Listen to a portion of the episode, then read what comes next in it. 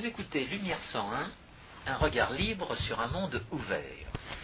Aujourd'hui, François Guillaume et moi-même, Georges Lannes, vous proposons un échange sur le pseudo-conservatisme. Qu'est-ce que le pseudo-conservatisme? C'est un mot qui, pour l'instant, n'a pas été employé. Ce mot est destiné à caractériser une réalité qu'on va faire apparaître dans cet échange et euh, qui s'articule à un certain nombre d'idées euh, qu'on peut entendre ici ou là.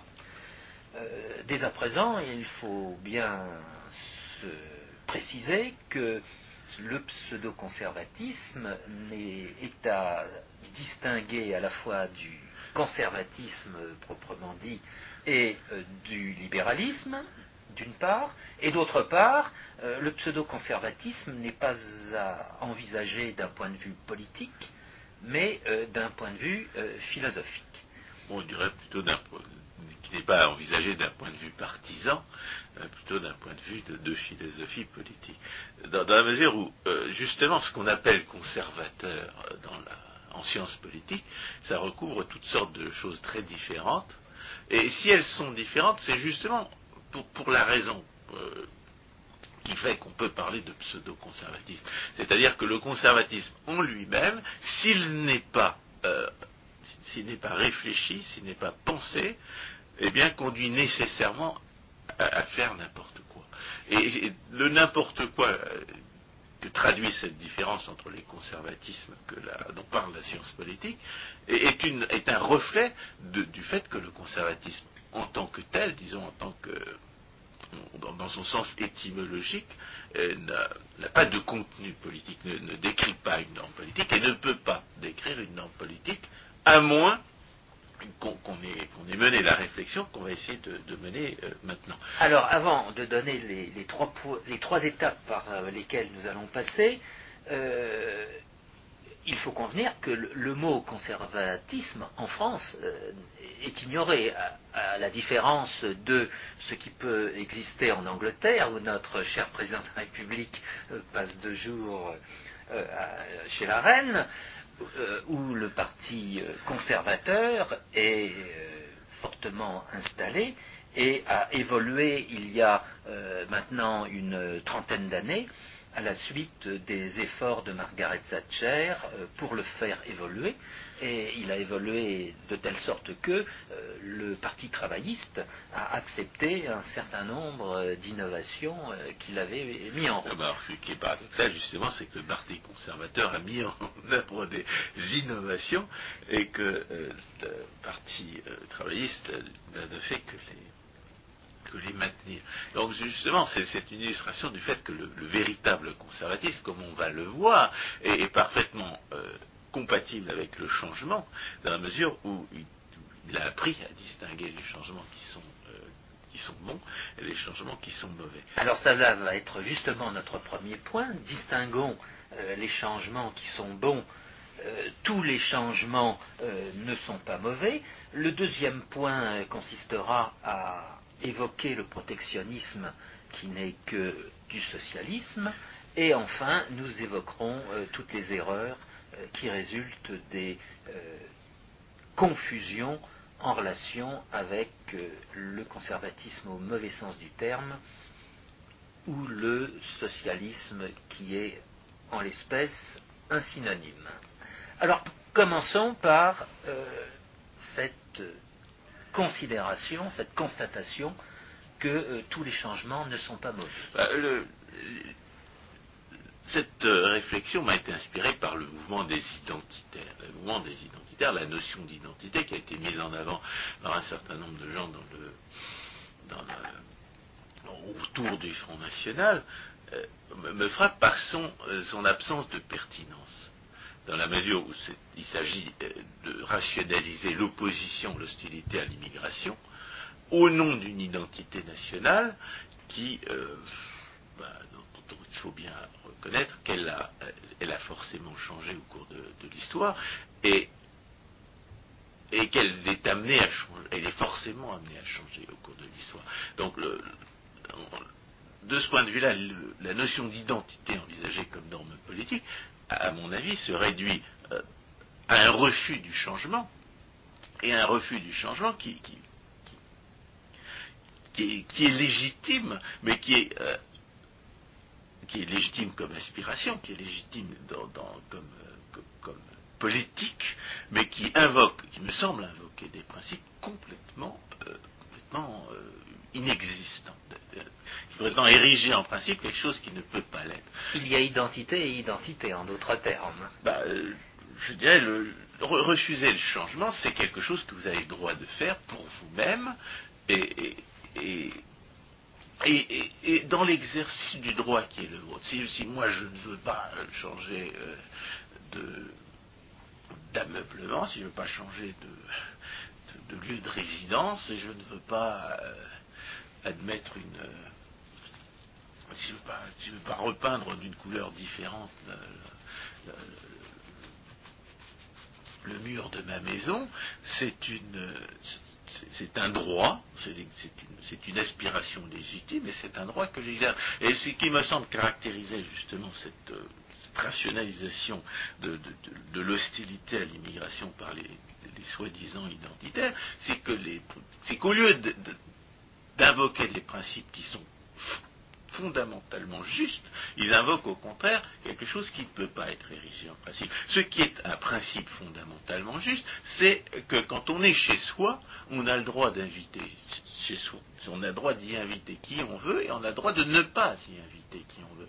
C'est-à-dire que ce qui est en, cause euh, dans l'hostilité à l'immigration, ça n'est pas, euh, ça n'est pas le, l'illégitimité du changement, ce n'est même pas l'illégitimité de l'immigration. Ce qui est en cause, c'est le droit du propriétaire de décider qui euh, entre chez soi et qui n'y entre pas. Alors, dans, le contexte de l'anarcho-capitalisme, c'est assez simple dans la mesure où il n'y a pas d'État, dans l'anarcho-capitalisme, chacun invite chez, chez, soi qui veut, et chacun n'invite pas chez soi qui ne veut pas. Et c'est comme ça que l'immigration est régulée. Euh, on en est fort loin aujourd'hui parce que le socialisme permet à certains, et le socialisme pseudo-démocratique permet à certains d'inviter des étrangers chez les autres et, et, de vivre par la force sur leur dos. Parce qu'il a a priori limité le droit de propriété des uns et des autres. Il viole, systématiquement le droit de propriété, il, crée une caste d'esclaves sur le dos de laquelle les, étrangers vont, vivre, et, tout cela est, parfaitement injuste, mais c'est injuste parce qu'on n'a pas le droit euh, de réduire ses, semblables en esclavage, et, parce que, et parce que ce n'est pas un droit de l'homme que de s'installer chez les autres sans y avoir été invité. Alors, dans le, dans le dans le contexte de l'État minimum, qui est, euh, le, seul État dont on puisse imaginer qu'il soit légitime, c'est d'autant plus euh, euh, un discours qui s'opposerait à l'immigration commencerait par dire que la seule fonction légitime de l'État, c'est d'empêcher d'entrer les étrangers indésirables. Parce qu'il n'y a, que la défense nationale dont il n'a pas été démontré de façon incontestable qu'elle peut être organisée, peut être organisée de façon privée. Euh, tout le reste peut être organisé de façon privée. Euh, il n'existe pas vraiment de doute là-dessus. Sur la défense, en dépit des efforts des, libertariens, c'est pas, euh, ça ne me paraît pas définitivement établi. J'aimerais que des gens comme Hoppe commencent par apprendre l'histoire militaire avant de nous expliquer que la, la défense nationale, ça ne peut pas exister. Et de ce point de vue-là, donc les gens qui veulent s'opposer à l'immigration doivent le, font beaucoup beaucoup mieux, le feraient beaucoup mieux au nom de la seule fonction légitime de l'État qui est de tenir à l'écart les euh, étrangers indésirables. Et de dire, si les hommes de l'État ne tiennent pas à l'écart les étrangers indésirables, alors l'État n'a plus aucune légitimité. Et en ce qui concerne euh, un État qui se prétend démocratique, il est, bien évident qu'à partir du moment où les hommes de l'État refusent d'exercer cette, fonction qui est la seule légitime, à l'encontre de l'opinion majoritaire des citoyens, on ne peut pas du tout dire que cet État euh, soit démocratique. Il est non seulement illégitime, mais il est antidémocratique. Ce qui, me semble affaiblir plus que toute autre chose la, position de ceux, qui se disent identitaires, c'est qu'au lieu d'invoquer, c'est qu'ils invoquent une, euh, notion d'identité qui ne peut pas se, traduire par des principes politiques, alors qu'ils pourraient utiliser les, les principes les principes fondateurs de l'État et les principes fondateurs de la démocratie contre les hommes de l'État qui agissent de façon antidémocratique. Ce, qui, a caractérisé dans les années récentes le discours de la gauche, c'est un soi-disant discours citoyen. Il est manifeste que la politique d'immigration qui a été menée depuis 30 ans va à l'encontre des droits du citoyen en tant que tel elle va aussi à l'encontre des droits de l'homme dans la mesure où elle est esclavagiste, puisqu'elle vole la population euh, indigène pour entretenir les, étrangers euh, immigrés euh, par la force et sur leur dos. Donc c'est une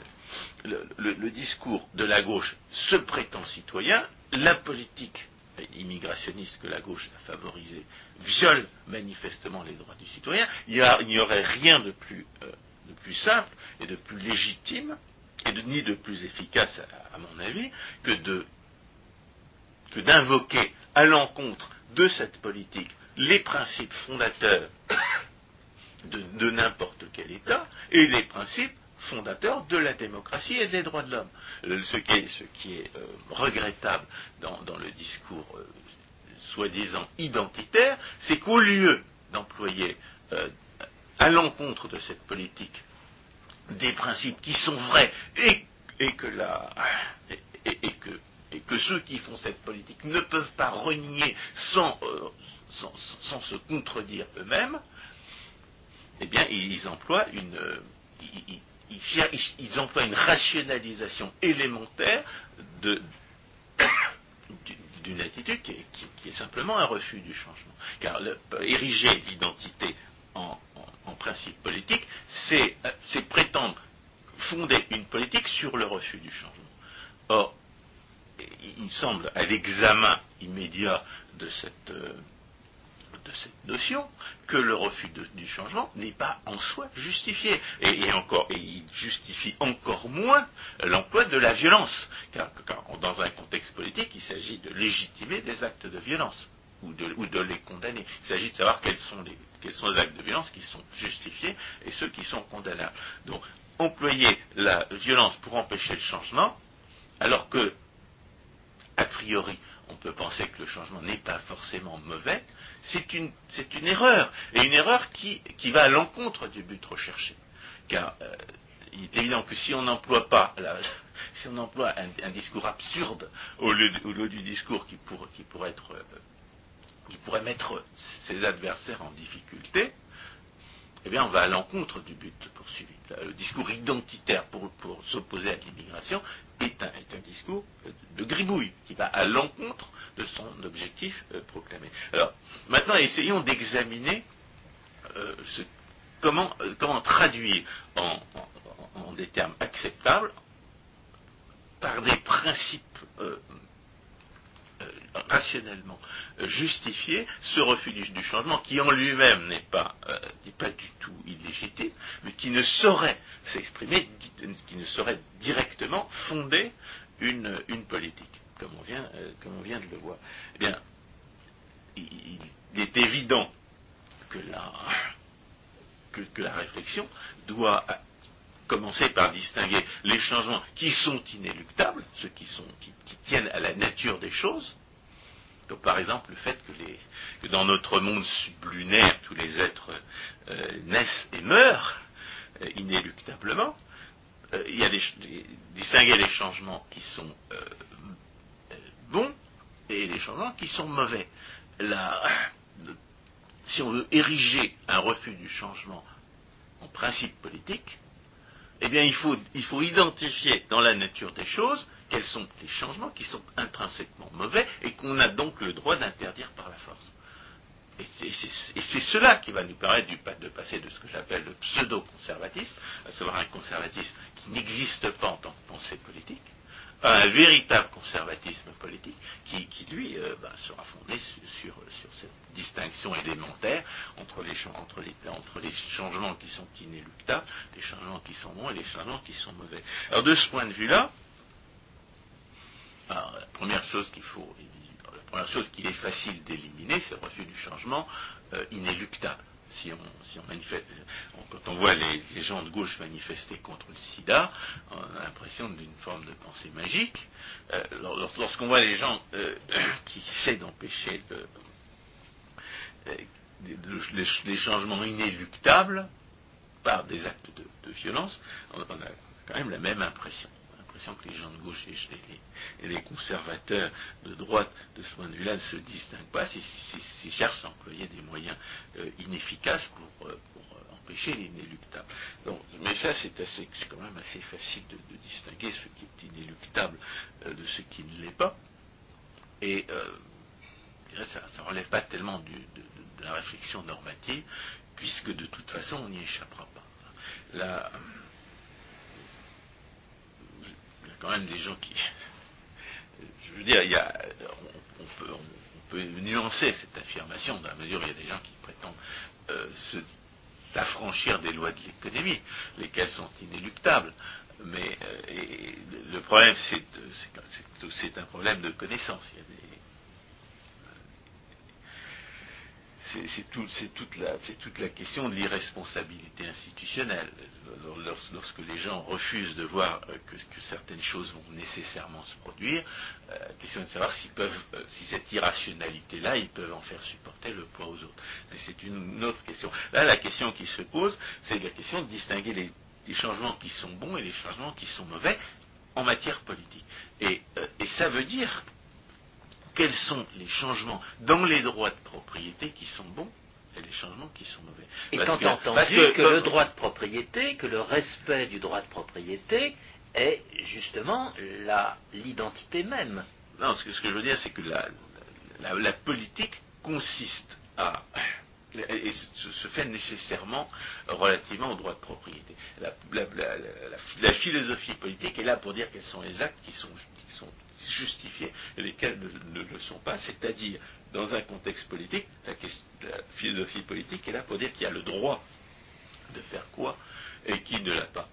Donc, comme pour reprendre l'expression de, Hans Hermann Hoppe, qu'on ne répétera jamais assez, euh, toute philosophie politique qui n'est pas euh, envisagée comme une théorie des droits de propriété passe complètement à, côté de son objet et elle est inutilisable dans la mesure où elle ne permet pas de fonder une action.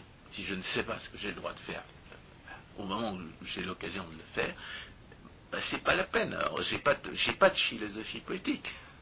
Heureusement, il existe, euh, il existe une morale sociale naturelle euh, qu'on apprend quand on est petit et que l'on comprend quand on a passé l'âge de raison, qui nous permet de savoir ce qu'on a le droit et ce qu'on n'a pas le droit de faire, sans avoir à demander de soi-disant philosophes politiques. Mais dans la plupart des cas, on, du fait du lavage de cerveau euh, socialiste euh, infligé par l'enseignement d'État, eh bien, on oublie d'appliquer cette morale sociale naturelle aux hommes de l'État et, on les laisse faire, on les laisse commettre des actes qu'ils interdisent eux-mêmes comme autant de crimes et de délits lorsque ce ne sont pas eux qui s'y livrent. Parce qu'au préalable, on aura aussi essayé d'éliminer les droits de propriété en disant que ce n'est pas quelque chose qui s'impose, mais c'est une superstructure de certaines idéologies. non, mais les gens qui disent ça ne, comprennent pas que qui, mettent en avant une certaine conception des droits de propriété contre les droits de propriété qui existent. La, grande, le grand avantage des économistes qui ont, appris la théorie des droits de propriété, c'est justement de comprendre que toute action dans un cadre social correspond nécessairement l'affirmation d'un droit de propriété. Si je fais quelque chose, j'affirme implicitement que j'ai le droit de le faire. Et la question se pose de savoir si cette, affirmation est vraie ou si cette affirmation est fausse. Donc, euh, toute, je, répète, toute philosophie politique, toute prétention à, définir la justice passe par une définition de la propriété légitime. Et la, et, c'est dans ce contexte qu'on va pouvoir distinguer les changements institutionnels qui sont bons et les changements institutionnels qui sont mauvais. Parce que la source, euh, la source de la la source, originelle de la possession, c'est la création de richesse. C'est la création de, de, quelque chose qui peut servir les projets humains par l'esprit de l'homme, par le truchement, de son action. Et la, et, la, création de richesse introduit un changement institutionnel, dans la mesure où la, possession qui résulte de cette production, elle, existe bel et bien. Et, celui qui a produit est naturellement, possesseur de la chose, et en, et en prétendant la conserver, il affirme un droit de propriété. Et la question est de savoir si l'innovation institutionnelle qui consiste à lui confisquer cette possession, à nier le droit de propriété qu'il affirme, si ce changement institutionnel est bon et, s'il est mauvais. Et de ce point de vue-là, eh bien, la théorie économique peut venir à la rescousse, dans la mesure où elle nous, explique que la, mise en cause de la possession existante euh, crée une incertitude qui, euh, qui obère la production, et que par ailleurs, la confiscation de la propriété euh, par, les, des, faibles par, les puissants, se traduit par une perte sociale, comme, le disent les théoriciens de l'économie publique, et, en réalité par une destruction totale de la richesse, euh, de la richesse volée, comme le, démontre la loi de Bitur-Camembert. De, ce point de vue-là, la loi de Bitur-Camembert est essentielle parce que euh, c'est de la pure théorie économique, et c'est une théorie économique qui est vraie euh, par définition, si on fait abstraction de l'incertitude, comme on, en a le droit intellectuel et moral, et comme on a même l'obligation, si on veut distinguer les phénomènes qui sont, qui sont dus à l'incertitude et ceux qui ne sont pas dus à l'incertitude, donc si on fait abstraction de l'incertitude, on peut démontrer que la redistribution politique détruit toute la richesse dont elle s'empare. Et euh, détruire la richesse en pure perte, sans aucun profit pour personne, c'est on peut affirmer que c'est contraire au bien commun. C'est contraire au bien commun de, gaspiller la peine des hommes pour, euh, sans que personne n'en profite. Euh, la, loi de Bitur Camembert démontre que le crime ne paie pas fondamentalement, euh, elle, démontre que la, le changement institutionnel qui consiste à s'emparer de la propriété des producteurs est un changement institutionnel contraire au bien commun. Et c'est comme cela que l'on apprend à distinguer les changements institutionnels qui sont bons et les changements institutionnels qui sont mauvais. les changements institutionnels qui sont bons respectent le lien entre la production et la propriété, les changements institutionnels qui sont mauvais, violent le lien entre la production et la propriété. Alors de ce point de vue-là, il y a il y a des changements institutionnels que l'on peut croire mauvais et qui en réalité sont, euh, bons et, je dirais même inéluctables. Et de ce point de vue-là, dans, le contexte d'une discussion du, conservatisme, c'est important. C'est l'individualisation euh, progressive euh, d'une propriété au départ commune. lorsque euh, l'activité productive est, limitée, lorsque la, population est, faible, euh, elle peut exercer des, droits de propriété communs sur toutes sortes de choses.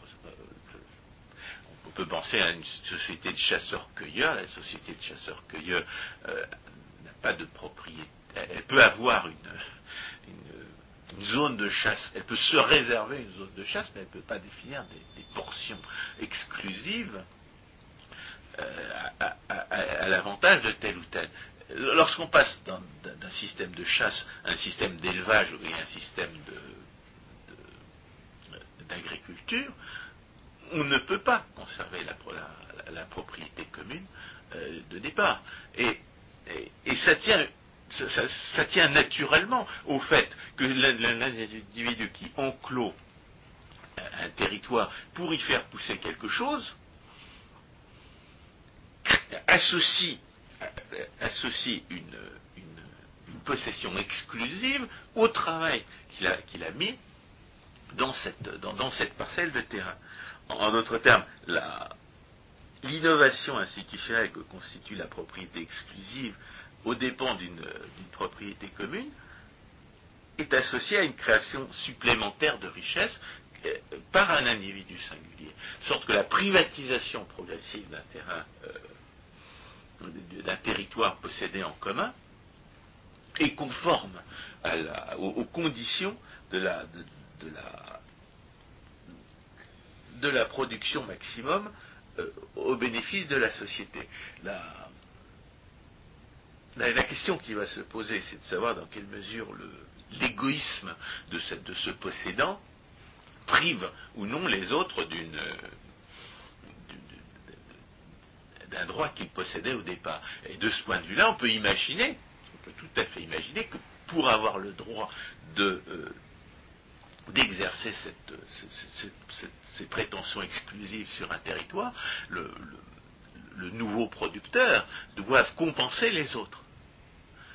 Dans, un, contexte euh, contractuel. Et c'est ce qui permet de, ce serait tout à fait légitime. Et c'est ce qui permet de montrer quelle, est la deuxième source du changement institutionnel légitime, c'est-à-dire le contrat.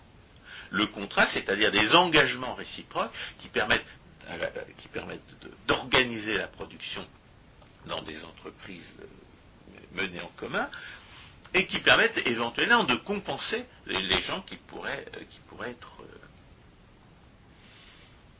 être se, sentir euh, lésés par, une, par la privatisation progressive inéluctable des, propriétés dont au départ personne ne pensait qu'elles devaient être autre chose que communes. Il y a aussi des changements techniques. Lorsque vous passez d'une société de chasseurs-cueilleurs à une société d'élevage, euh, le, chasseur ne peut pas, au départ, ne peut pas conserver euh, sa proie indéfiniment, sinon elle va, elle va, lui pourrir entre les mains. Et il a intérêt à la partager. Il a intérêt à la partager euh, avec, non seulement avec les, autres chasseurs, mais avec le reste de la, population, parce que chacun sait qu'il n'aura pas la, chance de trouver, une, de, trouver une proie tous les jours, et il est bien content de, euh, il est bien content de, pouvoir euh, bénéficier de, la chasse des autres à charge de revanche. Donc, on, il existe des conditions techniques de production qui justifient l'appropriation commune et, des, conditions techniques de production qui justifient au contraire l'appropriation exclusive. Ça fait l'objet de la théorie économique des droits de propriété et c'est au contraire de résoudre les conflits, de résoudre les conflits et d'éviter les changements institutionnels illégitimes qui pourraient naître de la privatisation inéluctable des propriétés communes lorsque, le développement de la production l'exige. En revanche, ce qui est intrinsèquement illégitime, c'est, l'esclavage, c'est la violation de la propriété euh, de soi et la propriété des fruits de son travail par les par les producteurs. Et c'est ce qui, permet de, euh, de, passer à la critique du, conservatisme qui implique d'un conservatisme qui impliquerait la négation de cette propriété du producteur sur les fruits de, sa, sur les fruits de, sa création. Et, à cet égard, il faut euh, il faut faire savoir que, que le protectionnisme, ce qu'on appelle le protectionnisme, dans, ses actes et dans ses conséquences, ne se distingue absolument pas du socialisme. Et la euh, euh, premier aspect du, euh, qui, établit l'identité factuelle du protectionnisme et du socialisme, c'est la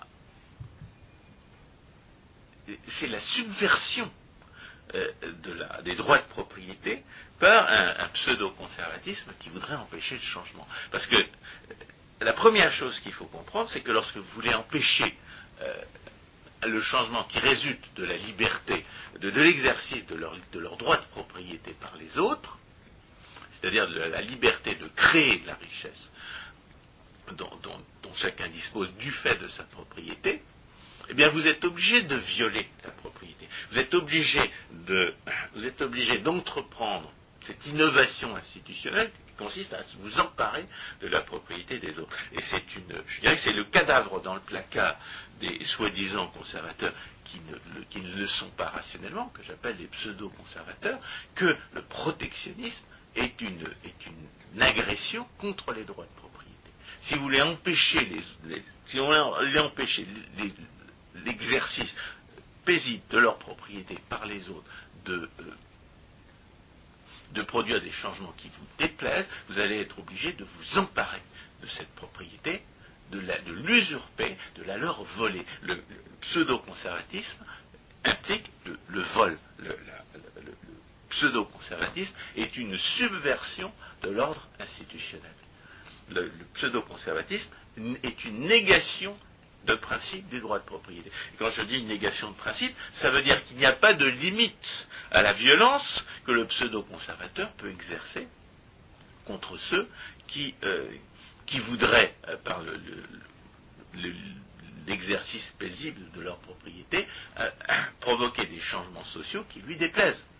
Si je, fabrique de, nouveaux produits, si je si je conclus des contrats pour créer des formes d'organisation qui déplaisent aux, puissants pseudo-conservateurs, ben, le pseudo-conservateur va être obligé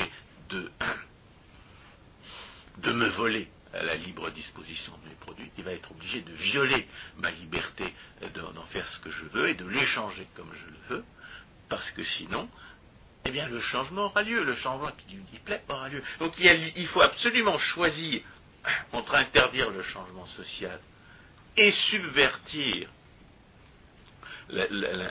l'ordre institutionnel et accepter le changement social en préservant l'ordre institutionnel. Or, le, le, protectionnisme, ça consiste à, choisir la subversion, à choisir cette innovation dangereuse qu'est l'institution du monopole,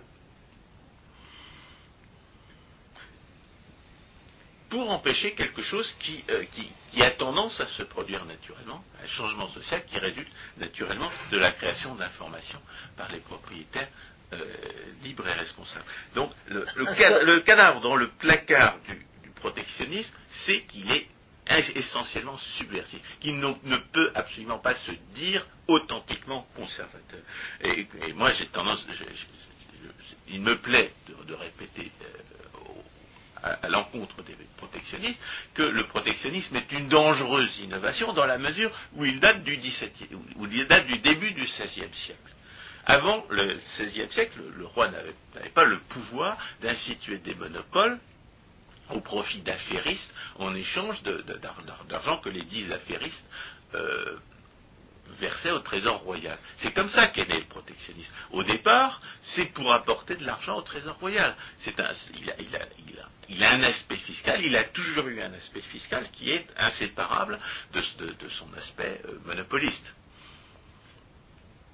Et la question de savoir d'ailleurs si on veut créer un monopole pour favoriser de mauvais producteurs, pour les, protéger d'entrepreneurs qui voudraient prouver qu'ils sont capables de faire mieux qu'eux, ou la question de savoir si on veut voler, euh, si, on institue des monopoles pour, obtenir de l'argent en échange de ces monopoles et autres avantages, cette question-là est secondaire. De toute façon, l'un et l'autre vont se produire. Le protectionnisme est forcément voleur, et le protectionnisme est forcément fiscal. Il y a une équivalence absolue en termes de, en termes de contraintes entre le protectionnisme et le fiscalisme. C'est pour ça que les, discours du Front National, qui à un certain moment, plus tellement, parce que forcément le protectionnisme l'emportant sur la raison, euh, le discours antifiscal c'est aussi atténué.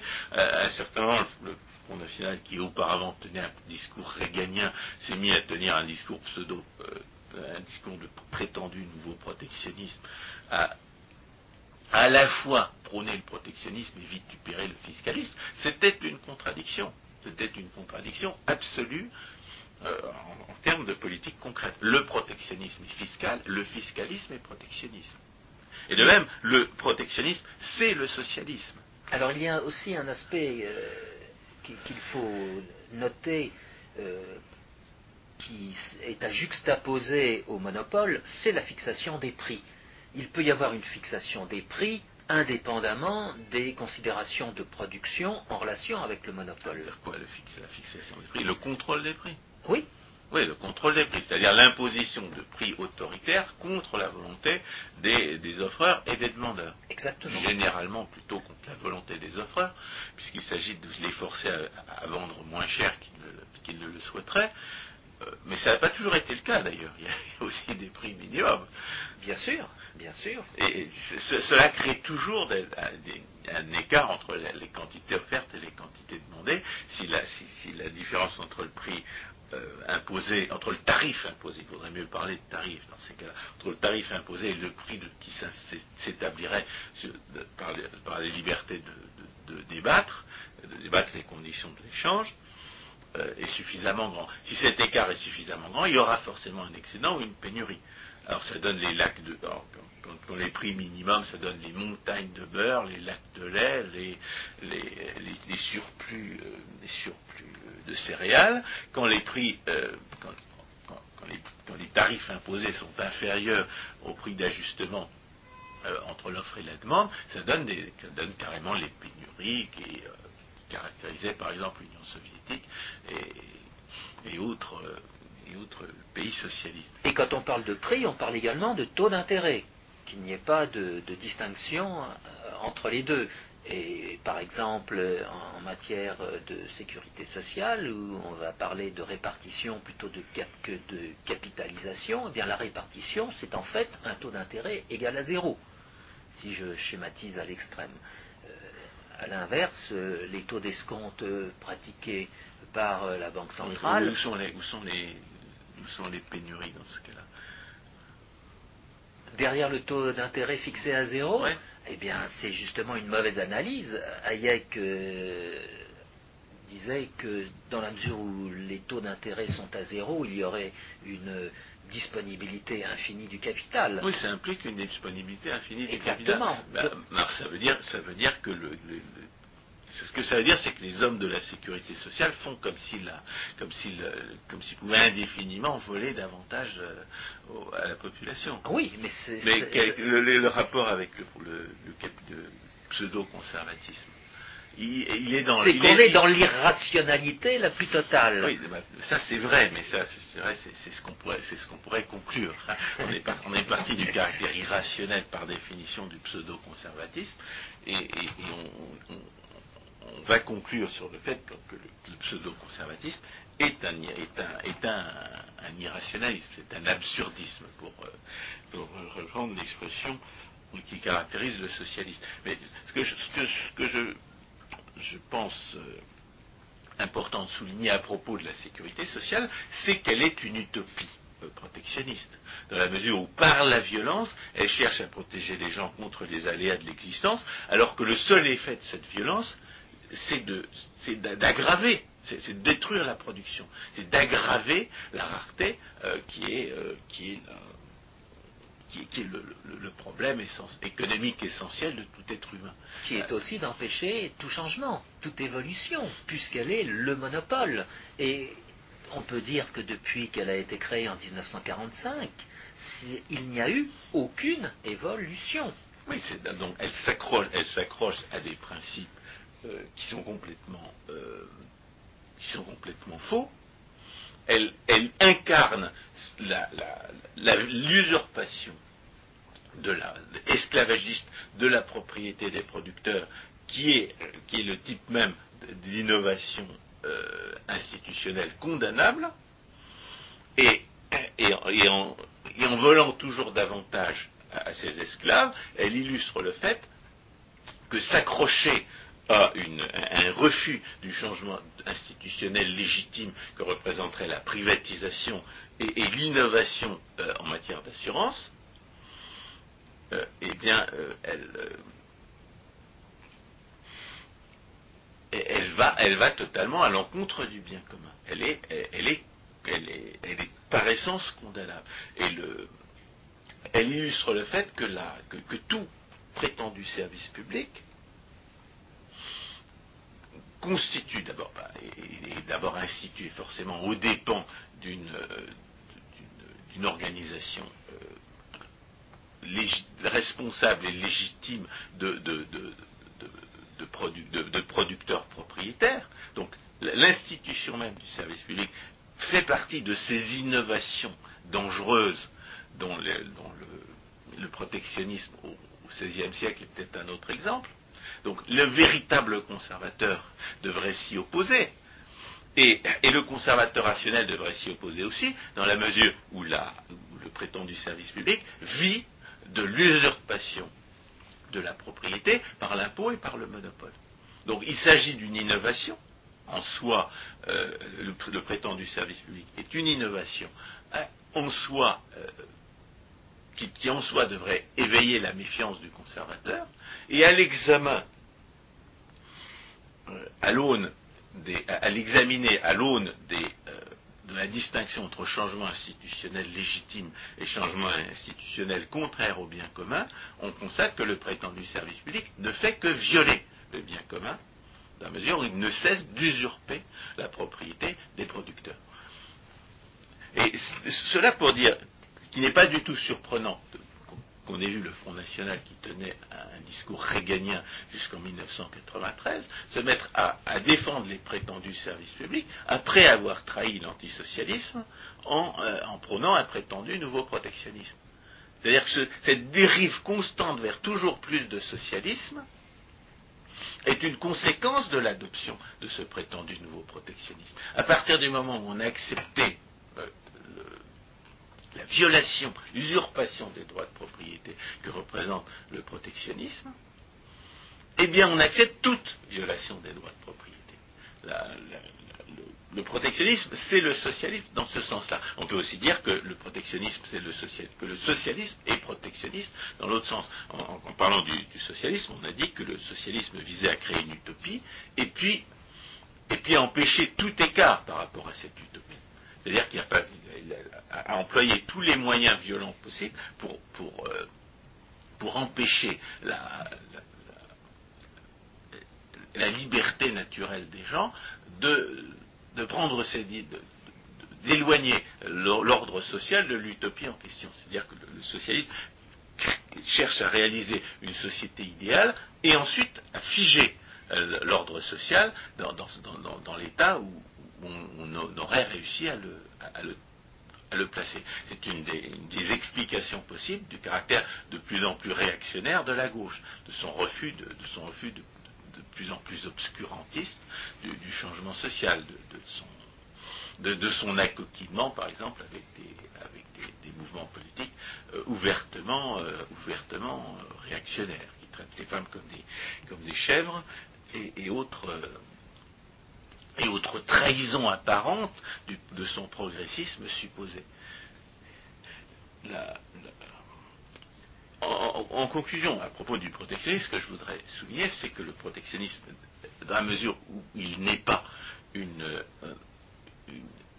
une, forme du socialisme distincte d'autres formes de socialisme, mais un aspect inhérent au socialisme, n'est pas en soi une politique euh, particulière. Ce n'est pas une politique distincte des autres, le protectionnisme est, intrinsèquement socialiste, et le socialisme est toujours protectionniste. Il crée toujours des monopoles institutionnels, il empêche toujours la concurrence, il, impose toujours ce que Ayn Rand appelait un, moratoire sur les cerveaux, dans la mesure où la caste au pouvoir, en usurpant le pouvoir social, interdit à ceux qui n'en font pas partie de,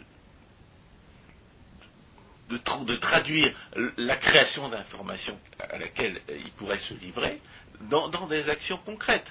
À la mesure où la caste au pouvoir usurpe le pouvoir social, elle leur interdit de, traduire l'information nouvelle qu'ils auraient pu créer euh, sous, la forme d'innovation et de changement d'un changement social que la caste euh, au pouvoir n'approuverait pas. Donc, étant donné qu'il n'y a, pas de différence euh, dans les contraintes qu'impose le protectionnisme, les contraintes qu'impose le socialisme, étant donné qu'il n'y a pas de différence entre la, politique euh, protectionniste et la politique socialiste, étant donné que le protectionnisme, ce n'est qu'un aspect du socialisme, mais, qu'il n'en est absolument pas distinct dans sa, nature, ce qu'il faut conclure, c'est que le protectionnisme n'est pas une n'est pas une politique différente du socialisme, mais un, discours différent associé au socialisme. C'est un discours qui prétend rationaliser le socialisme d'une manière qui plaît aux conservateurs, d'une manière qui le, rend susceptible de séduire les conservateurs, et on a vu comment le Front National s'est engouffré dans le socialisme par cette, voie-là. Et c'est essentiellement, pour un, théoricien de l'économie, ce n'est qu'un gisement, ce n'est qu'un réservoir d'illusions fiscales, c'est-à-dire d'une sophistique qui donne à croire que, les politiques économiques pourraient avoir des effets, euh, avoir les effets que prétendent leurs partisans, alors qu'en réalité, elles, ne font que détruire et voler, voler et détruire. La, politique économique, la redistribution politique, il faut le, répéter parce que ça n'est pas, encore enseigné, il est possible que ça ne le soit jamais, dans la mesure où ça va trop à l'encontre des raisons pour lesquelles on paye des, professeurs d'économie avec de l'argent volé aux autres, la, redistribution politique détruit tout ce qu'elle vole. Alors enfin, il y a un petit additif. La redistribution politique détruit tout ce qu'elle vole, jusqu'au jour où, et je fais allusion à Pareto euh, sur ce point, jusqu'au jour où, euh, comme il euh, l'exprime dans son cours d'économie politique en particulier, les spoliateurs se rendent compte des destructions. Et à ce moment-là, ils vont modifier ils vont bah, essayer de modifier leur démarche. Ils vont se disputer entre eux parce que, parce que à, force de, force de détruire le, de voler et de détruire, la, caste exploiteuse finit par se trouver à court de butin. Autrement dit, ce ne sont pas les spoliés qui se révoltent, mais ce sont les spoliateurs qui essaient de trouver des voies pour euh, effectivement obtenir davantage de butin euh, que ce qu'ils avaient. ce, que je voudrais, faire maintenant, c'est parler de, manifestations concrètes et, je dirais de manifestations idéologiques spécifiques du pseudo-conservatisme. Moi, j'ai identifié dans, les, milieux dits, de droite une. Euh, il, y a, deux sortes de, de pseudo-conservatisme. Et le pseudo-conservatisme qui est associé à la, à la tradition aristotélico-thomiste et, je dirais aux, anciens scolastiques. Les anciens scolastiques n'avaient pas compris ce qu'ont compris les derniers scolastiques, c'est-à-dire que, euh, le bien commun politique consiste dans la préservation des droits de propriété naturelle et qu'il n'implique pas justement la violation de cette propriété naturelle. C'est que sacrifier ou, poser des limites de, de principe et en général indéfinissables à la propriété naturelle au nom du bien commun, c'est une contradiction. C'est une contradiction parce que euh, l'individu dont on usurpe la propriété ne peut pas considérer que, son bien à lui est servi par cette politique d'usurpation. Euh, usurper la propriété de, quelqu'un, c'est aller à l'encontre du bien commun, parce qu'à partir de ce moment-là, euh, eh bien, il ne fait plus partie, son bien à lui ne fait plus partie du bien commun. on, ne peut on ne peut envisager de, sacrifier sa propriété au bien commun que volontairement.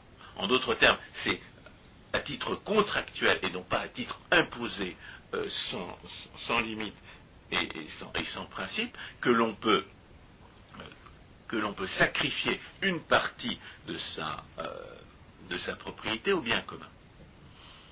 C'est-à-dire, je, je vais je vais m'engager dans des activités civiques, je vais accepter d'entretenir euh,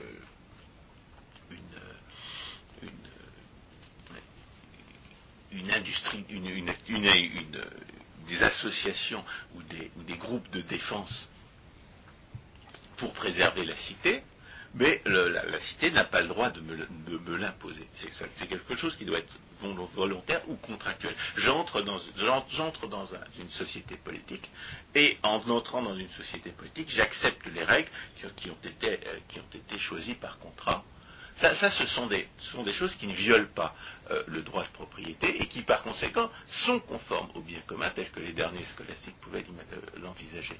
Le, deuxième, reproche qu'on peut faire aux, gens qui, s'inspirent de l'ancienne scolastique, c'est euh, je dirais, ce qu'on peut reprocher à tous les socialistes qui se prennent pour des chrétiens, qu'ils soient catholiques traditionnalistes ou démocrates chrétiens, c'est euh, que généralement ce sont des gens qui ne comprennent pas que la recherche égoïste de son propre intérêt par, euh, des, propriétaires responsables peut servir la société beaucoup mieux que le sacrifice de, leur, propre intérêt au, bien des autres par ces mêmes, propriétaires responsables. C'est ce que j'ai, appelé le phénomène de la main invisible.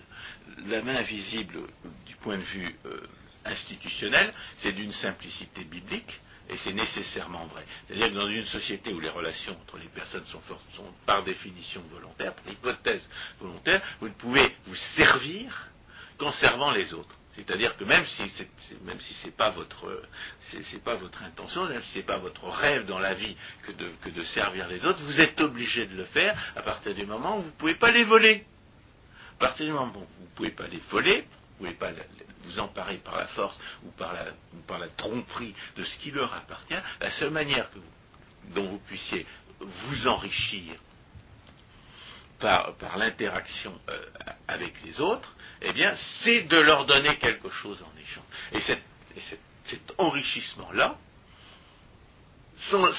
qu'il soit ou non inspiré par l'intention de servir les autres, eh bien, il est, il peut être beaucoup plus utile à la société que les, œuvres charitables et sociales. C'est-à-dire que sacrifier votre votre bien-être, sacrifier votre, vos richesses matérielles au service d'autrui n'est pas forcément la meilleure manière de servir les autres. Et c'est euh, ce, fait-là que les économistes ont découvert, je, dirais, au XVIIIe siècle. C'est Adam Smith qui a inventé la notion de, de main invisible, mais on peut trouver il ne mettait pas trop l'accent sur l'aspect service. C'est surtout Bastia qui va mettre l'accent sur euh, l'aspect service. Je veux dire, c'est quand même la compréhension de ce fait est relativement récente. Et, depuis lors, vous avez toutes sortes de gens qui, pour des raisons, en, raison d'une charité mal comprise, parce qu'après tout, faire de la charité, c'est pas se sacrifier aux autres, c'est reconnaître son bien propre dans le bien d'autrui à partir du moment où la, charité n'implique pas le sacrifice de, son intérêt propre. La charité implique la reconnaissance du fait que le bien de l'autre est aussi mon bien à moi.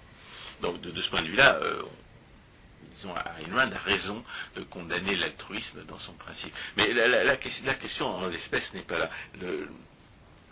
il, y a, chez les, pseudo-conservateurs qui se disent chrétiens, il y a un refus de reconnaître que, le résultat est quelquefois plus important que l'intention. Un refus de reconnaître que, la recherche égoïste de son intérêt propre par le propriétaire responsable peut mieux servir la société, peut bien souvent mieux servir la société que la, volonté euh, de servir les autres. il y a, un, autre, type de euh, de pseudo-conservateurs qu'on trouve dans, les milieux de droite français, ce sont, ceux qui sont, euh, tout, en, se prétendant de droite, sont éminemment modernes en tant que philosophes ou soi-disant tels. C'est-à-dire qu'ils sont nominalistes et, subjectifs. Et de ce fait subjectivistes, à la différence des aristotéliciens et des thomistes. Et ces gens qui sont éminemment modernes en tant que soi-disant philosophes, en réalité, euh, ni euh, expressément ou implicitement la, possibilité euh, d'une norme politique rationnelle. Et, de manière tout à fait euh, conforme à leur irrationalisme, ayant nié la possibilité d'une norme politique rationnelle, ils n'en mettent pas moins en avant des, des, prescriptions pseudo-conservatrices qui, euh, justifieraient qu'on fasse violence à certaines personnes au, nom de ces, prétendues valeurs. Et de ce point de vue-là, on peut dire qu'ils sont une illustration assez caractéristique de l'irrationalisme, je dirais de l'absurdisme qui, caractérise le, socialisme contemporain. Et aussi, ils, euh, illustrent à leur corps défendant l'origine, je dirais, l'origine subjectiviste et, et, le caractère irrationnel du nominalisme philosophique, c'est-à-dire de l'affirmation suivant laquelle la, définition des, des, mots ne serait pas ancrée dans le, dans, les lois de la nature. François Guillaume, nous sommes arrivés au bout du temps consacré. Euh, merci de votre analyse de cette situation française, de cette situation de la pensée française euh, qui n'a pas euh, reçu jusqu'à présent de mots pour la dénommer. vous proposez celui de pseudo-conservatisme eh bien, je pense que c'est un, c'est un bon Mais C'est pour, pour, inviter les gens à pratiquer un, conservatisme rationnel, un conservatisme raisonnable, et qui consiste à s'opposer aux violations, aux usurpations de la propriété naturelle par les puissants. Et j'aurais tendance à ce moment-là à les engager à aller voir euh, le site de Margaret Thatcher, de sa fondation, et à réfléchir euh, sur tous les discours qu'elle a tenus au nom de son principe moteur euh, qui avait été mis au point dans le cadre de l'Institute for Economic Affairs, l'Institute of Economic Affairs, à savoir le nouveau conservatisme. Chers auditeurs, merci de votre attention.